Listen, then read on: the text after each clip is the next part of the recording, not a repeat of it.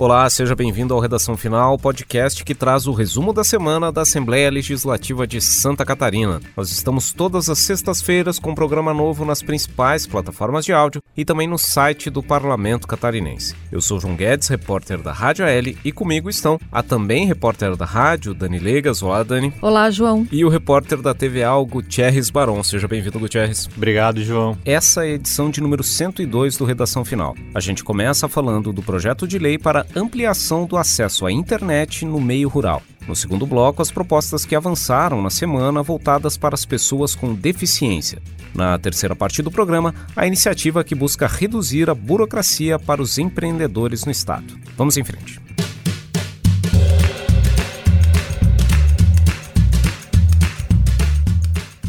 Muito bem, a gente começa falando dos principais projetos que avançaram nessa última semana aqui no parlamento. Um deles trata da ampliação do acesso à internet nas áreas rurais do interior catarinense. É o projeto de lei número 248 de 2021, que é de autoria do governo do estado e foi aprovado na Comissão de Constituição e Justiça na última terça-feira, no dia 21. Na prática, essa proposta ela autoriza que as concessionárias e as permissionárias de distribuição de energia elétrica façam o compartilhamento sem uso de sua infraestrutura, dos seus postes, para que haja a passagem de cabos de fibra ótica para cabos das companhias de telecomunicação, justamente para levar internet para o meio rural em projetos promovidos, desenvolvidos pelos municípios, pelas prefeituras do interior de Santa Catarina.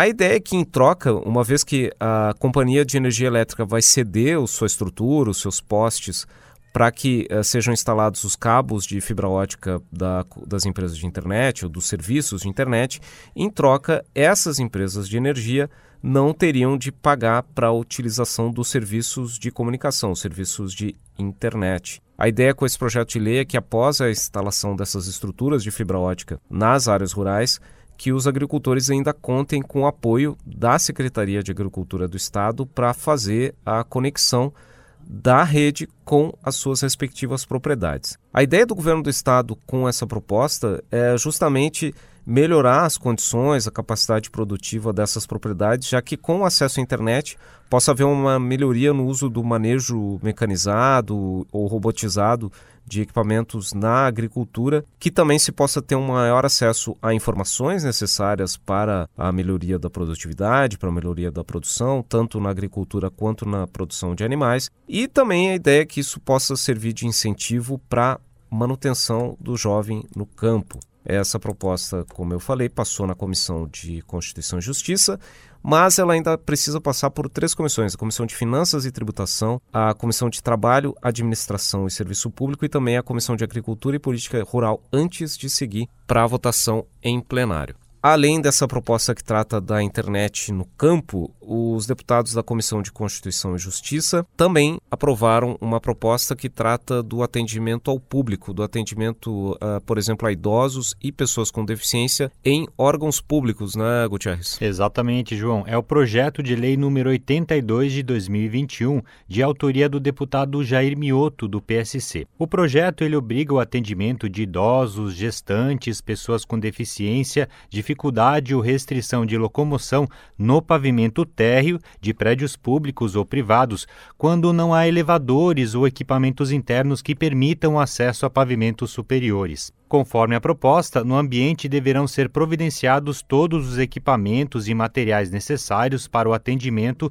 no mesmo modelo daquele existente em outro pavimento onde não seja disponibilizado o acesso. Também deverá ser ofertada água potável e sanitário para ambos os gêneros no pavimento térreo. A relatora da matéria na CCJ foi a deputada Paulinha, que está sem partido. No relatório aprovado, ela incluiu emendas modificativas e supressivas com o objetivo de adequar o texto à legislação já em vigor e também dar um prazo de 60 dias para adaptação das edificações. Depois de ter sido aprovado na CCJ, o projeto de lei agora segue para análise das comissões de Finanças e Tributação, de Trabalho, Administração e Serviço Público e também da Comissão de Defesa da Pessoa com deficiência. Só depois ele segue para a votação em plenário. Pois bem, e nessa mesma reunião da Comissão de Constituição e Justiça, os deputados desse colegiado também aprovaram uma proposta que veda a contratação no serviço público de pessoas condenadas por crimes sexuais, né, Dani? Então, João, é o projeto de lei número 207.3 de 2021. Ele foi apresentado pelo deputado Gessé Lopes, do PSL, e essa proposta, ela impede que pessoas que tenham sido condenadas por crimes de natureza sexual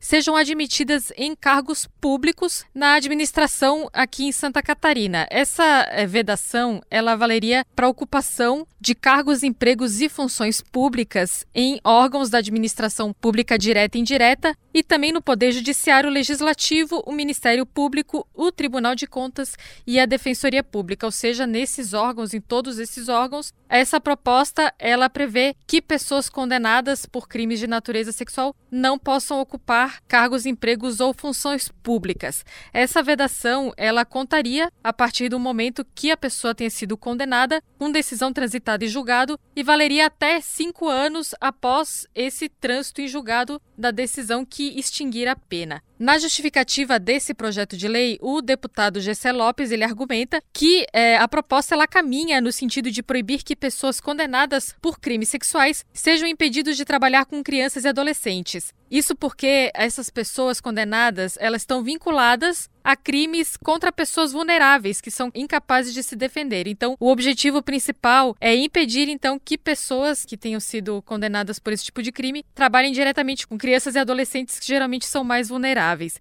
E, além disso, o deputado diz que a proposta afasta de locais como creches, escolas, postos de saúde, postos de assistência social e outros locais que sejam frequentados por crianças e adolescentes afasta então desses locais as pessoas que tenham sido condenadas. A consequência disso é que as famílias catarinenses elas possam se sentir mais seguras deixando os seus filhos frequentarem as creches, frequentarem as escolas, os hospitais, sabendo que lá não trabalham então pessoas que tenham sido condenadas por crimes de natureza sexual. Esse projeto de lei ele foi aprovado essa semana na Comissão de Constituição e Justiça da Assembleia Legislativa e agora segue para outras comissões. A próxima é a Comissão de Trabalho, Administração e Serviço Público. A gente começou falando de projetos que passaram nas comissões, que foram aprovados na Comissão de Constituição e Justiça, mas vale também destacar sobre essa última semana aqui na Assembleia Legislativa que no plenário foi aprovado um projeto de lei que cria a Semana de Conscientização sobre a Trombofilia no estado de Santa Catarina, a ser realizada anualmente sempre na terceira semana de janeiro. Essa iniciativa ela tem o objetivo de divulgar informações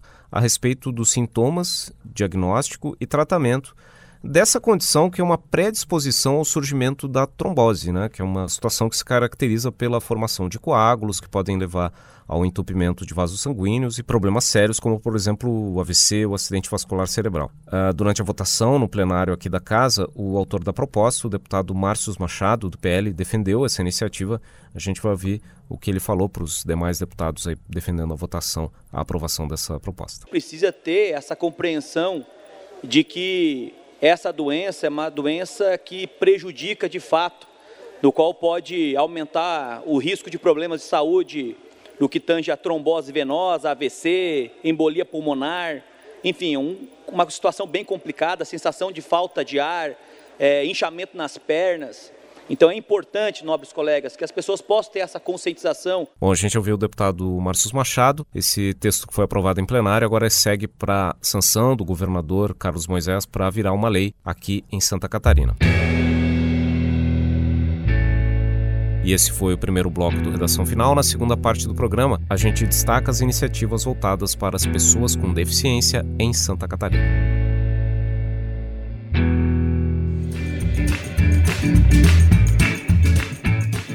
Muito bem, o parlamento também se voltou nessa semana para o debate sobre as condições de vida e inclusão social dos doentes renais crônicos em Santa Catarina. Essa parcela da população é o foco de um projeto de lei aprovado na Comissão de Defesa dos Direitos da Pessoa com Deficiência, né, Gutierrez? Exatamente, João. Esse é o projeto de lei número 263 de 2019, que equipara o doente renal crônico à pessoa com deficiência. Bom, na prática, a iniciativa dá acesso ao doente renal crônico ao percentual legal de vagas destinadas às pessoas com deficiência em Santa Catarina no âmbito da administração pública. Isso tem relação eh, principalmente com concursos públicos e vagas de emprego. Né? O autor da proposta é o deputado Coronel Mocelin, do PSL, mas o relator na Comissão de Defesa da Pessoa com Deficiência, o deputado Vicente Caro Preso, do PSDB, apresentou uma emenda substitutiva global que inclui o doente renal crônico na legislação que rege os direitos da pessoa com deficiência.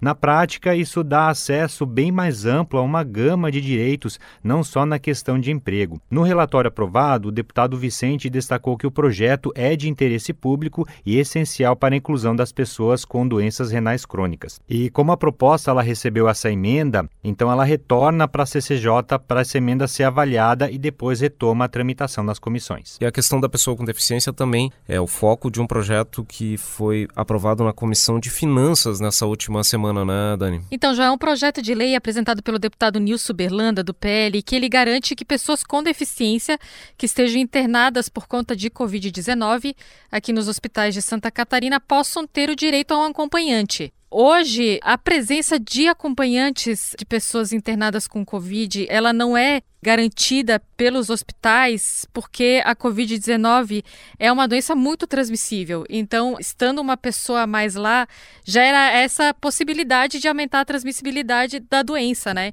Só que agora, com a esse projeto de lei, a proposta do deputado Nilson Berlanda é garantir que as pessoas com deficiência e também pessoas com transtorno do espectro autista tenham direito a um acompanhante quando elas estiverem internadas nos hospitais em tratamento contra a Covid-19. O deputado Nilson Berlanda, ele argumenta que as pessoas com deficiência e também as pessoas com autismo, elas em muitos casos dependem da ajuda de familiares e cuidadores. Muitas vezes são pessoas que têm limitações que elas, elas precisam mesmo de ajuda de uma segunda pessoa que lhe dê confiança, lhe dê segurança, e por isso ele argumenta na justificativa que é muito importante, até inclusive para a evolução do tratamento dessa pessoa, que haja ali com ela um acompanhante, uma pessoa que seja de confiança, que seja um familiar ou um cuidador, com quem o paciente já esteja é, habituado a conviver, né? Mas para que isso seja possível, uh, o deputado ele sugere uma série de requisitos para garantir a segurança dos acompanhantes, né, que estejam lá e também das outras pessoas no hospital, garantindo segurança por causa da COVID-19, né? Dentre eles, deve apresentar um parecer prévio emitido por profissional médico responsável pela unidade hospitalar, autorizando a permanência de acompanhante e também a preferência é de que esse cuidador ele já esteja vacinado contra a COVID-19 ou já tenha os anticorpos contra o vírus, já, já, já tenha desenvolvido esses anticorpos ao vírus. Esses dispostos, no entanto, eles não valeriam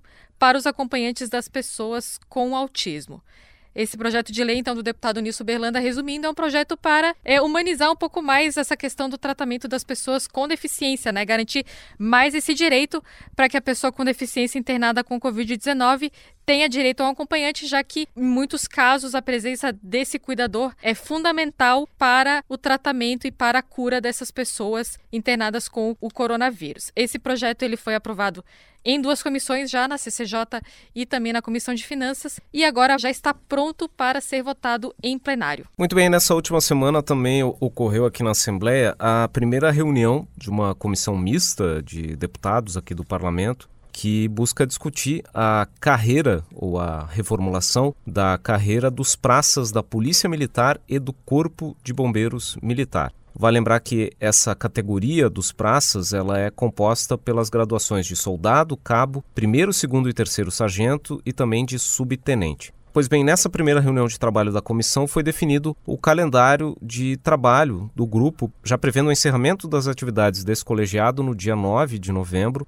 com a apresentação do relatório final, prevendo um anteprojeto de lei, uma sugestão de projeto de lei a ser remetida para o governo catarinense uma sugestão de um projeto de lei justamente reformulando, buscando melhorias na carreira, com diz respeito principalmente à questão de remuneração e progressões funcionais, progressões de remuneração desses militares, desses praças militares ao longo da carreira na Polícia Militar e no Corpo de Bombeiros Militar. Nessa primeira reunião de trabalho, os deputados presentes já deram início a, a, esse debate. O encontro teve a participação de representantes das categorias, os militares, e também representantes do Corpo de Bombeiros e da Polícia Militar. O presidente do colegiado, o deputado Sargento Lima, do PL, já antecipou que o, o grupo deve solicitar aos bombeiros e à Polícia Militar Uh, os resultados de estudos, principalmente de impactos financeiros, já feitos pelas corporações sobre o efeito que teria sobre as contas públicas, eventuais melhorias nas progressões salariais disponíveis para essas categorias militares, e também deve solicitar a essas corporações mais dados sobre o tamanho dos quadros funcionais e também a quantidade de servidores, a quantidade de militares que contam com cada curso de formação, por exemplo, o curso de formação para sargento. Pois bem, nas próximas semanas, esse colegiado deve aprofundar esse debate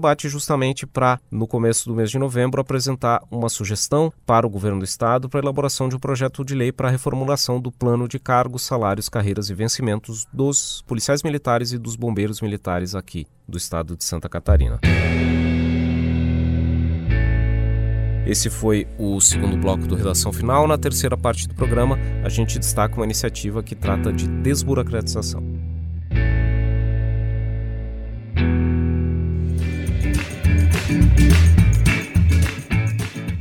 Muito bem, outro tema presente nos debates no parlamento catarinense nos últimos dias foi a redução da burocracia. Esse é um alvo de um projeto de lei do deputado Bruno Souza, né, Gutierrez? Exato, João. Essa é uma proposta que tem o objetivo de desburocratizar o trabalho de órgãos de fiscalização e controle do Estado. É o projeto de lei número 4 de 2021, de autoria do deputado Bruno Souza, como você falou. O texto aprovado pela CCJ veda aos órgãos de fiscalização e controle a exigência de preenchimento de qualquer cadastro ou sistema com informações e comprovações que já tenham sido exigidos por quaisquer outros órgãos públicos, sejam eles federais, estaduais ou municipais. Conforme justificou o autor, o objetivo da proposta é evitar abusos burocráticos eventualmente cometidos por parte da administração pública junto ao cidadão. O projeto recebeu uma emenda substitutiva global do relator, o deputado Fabiano da Luz, do PT, para corrigir possíveis inconstitucionalidades no texto e torná-lo mais claro e restrito. Bom, depois de ter sido aprovado pela CCJ, agora o projeto ainda precisa ser aprovado pelas comissões de Finanças e Tributação e de Trabalho, Administração e Serviço Público antes de ser votado em plenário. Bom, essa proposta ela ainda está em discussão aqui na casa, né? Como o Gutierrez acabou de falar, ela ainda passa por mais duas comissões. Mas você também pode opinar sobre essa proposta.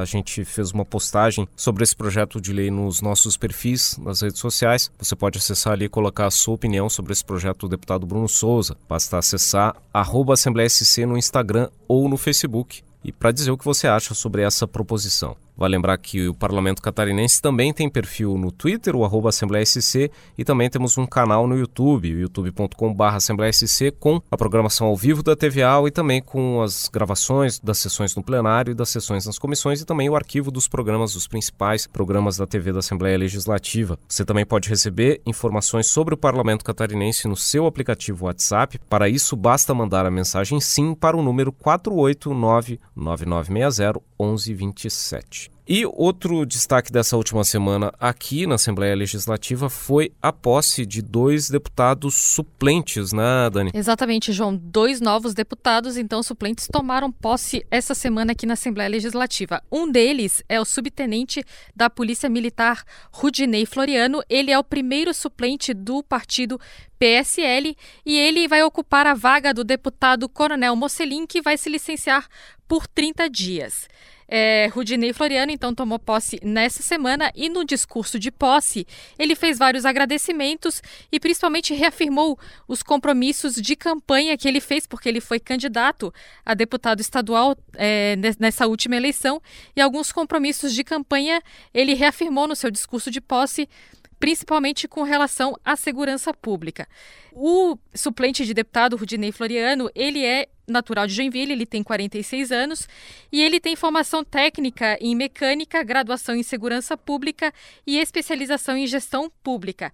Ele ingressou na carreira da Polícia Militar em 1996 e atualmente, antes de assumir essa vaga agora como deputado, ele estava como presidente do Instituto de Metrologia de Santa Catarina. É, a gente pegou uma palavrinha com o deputado Rudinei Floriano, ele falando principalmente sobre como ele deve atuar aqui na Assembleia Legislativa nesses próximos 30 dias, em especial, então, reafirmando novamente esses compromissos de campanha, principalmente na questão da segurança pública. Vamos ouvir. Me proponho, né, como são pleitos que a gente defendeu lá em 2018, que é a minha base, né, que é a base cristã, a família, os princípios éticos, morais, defender a segurança pública, porque eu entendo que quanto mais preparado estiver a segurança pública, os policiais mais preparados, mais treinados, mais equipados, quem ganha com isso é a sociedade.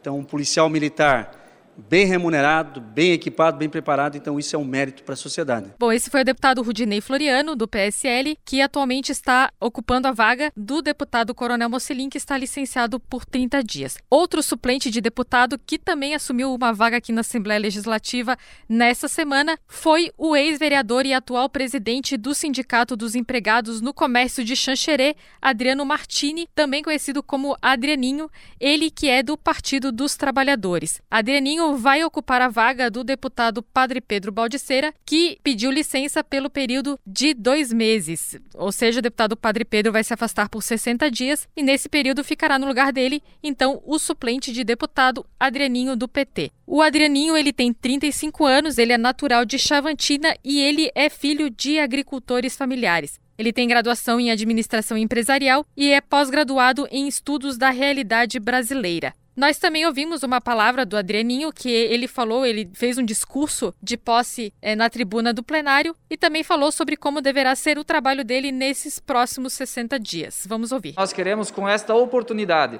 ofertada a nós nesse espaço de tempo de 60 dias, também construir de forma participativa as ações que iremos apresentar aqui na Assembleia Legislativa de Santa Catarina. Ou seja, vamos ouvir as pessoas, colocar um mandato à disposição dos cidadãos catarinenses para que todos possam, de fato, se sentir parte desse importante mandato que transforma a vida do povo catarinense, com certeza, com as ações, com os votos, com os projetos que são debatidos aqui na Assembleia Legislativa. Muito bem, a gente encerra lembrando que nas próximas semanas um debate que deve movimentar a Assembleia Legislativa diz respeito a um projeto de lei complementar de autoria do governo do estado que busca incentivar a migração dos servidores públicos para um sistema público de previdência complementar. É o projeto de lei complementar número 16 de 2021. A ideia dessa proposta é que o governo do estado faça o pagamento de um bônus para o servidor público que opte por, por essa migração e quem fizer essa migração depois de aposentado passa a ter o pagamento da aposentadoria de duas fontes. Aqueles servidores que recebem acima do teto do INSS, que hoje é de cerca de R$ 6.400, receberiam parte da aposentadoria até esse valor do teto do INSS diretamente do Caixa do Estado por meio do IPREV e a parte que supera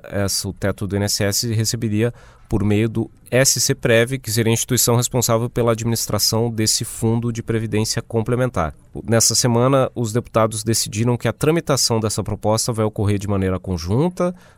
A proposta vai ser avaliada juntamente pelos deputados da Comissão de Finanças, da Comissão de Constituição e Justiça e a Comissão de Trabalho, Administração e Serviço Público. O deputado Marcos Vieira, do PSDB, anunciou um calendário para essa tramitação prevendo até o dia 1 de outubro como prazo para apresentação de emendas e de pedidos de diligenciamento. No dia 6 de outubro deve ser feita a apresentação de um parecer preliminar com a abertura de vistas coletivas para que cada deputado faça análise desse parecer, sendo a previsão para a apresentação do parecer conclusivo do relatório final no dia 19 de outubro e a previsão da votação em plenário dessa proposta no dia 20 de outubro.